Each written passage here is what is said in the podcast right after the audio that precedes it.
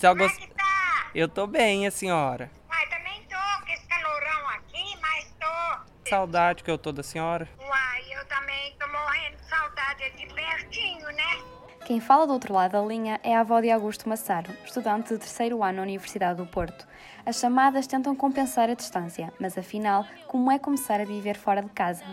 O meu sonho era sair de casa. Entretanto, tudo acontece de uma forma diferente. E às vezes a experiência acaba sendo um pouco negativa, um pouco positiva, mas no final é tudo uma experiência de se conhecer, de aprender, de chorar, de ficar deprimido, mas depois a gente fica feliz de novo. Soraya Ramalho, estudante universitária, vive no Porto há três anos e ainda se lembra dos desafios que sentiu ao sair de casa. No início tive algumas dificuldades por causa dos transportes, porque eu nunca tinha andado de comboio, não sabia o que era andar de metro.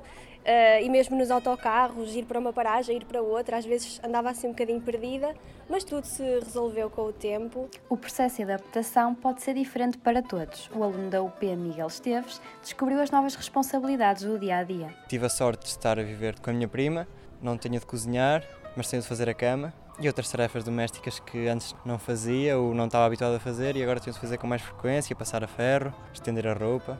Para Augusto, sejam dentro ou fora de casa, as adversidades fazem parte da experiência de aprendizagem. Eu acho que o aspecto mais positivo é que a gente aprende a, se, a ser adulto antes do tempo. Eu me tornei a pessoa mais forreta, eu acho que é a expressão usada em Portugal, do mundo, porque não gasto dinheiro com nada, tudo eu vou no supermercado é o mais barato, se é um cento mais barato, eu vou num cento mais barato, porque um cêntimo depois dá para comprar outra coisa. Enquanto descobrem a vida adulta, Soraya e Miguel não abdicam das conversas diárias com a família. Costumo ligar-lhes, às vezes fazemos chamada e tudo, eu ajudo a minha irmã a fazer os trabalhos de casa, vamos mantendo um contacto muito regular.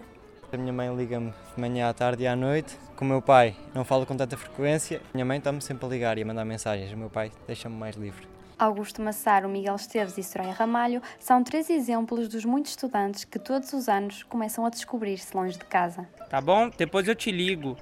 Beijo, te amo. Morrendo de saudade. Um beijo. Eu te dou um abraço bem forte.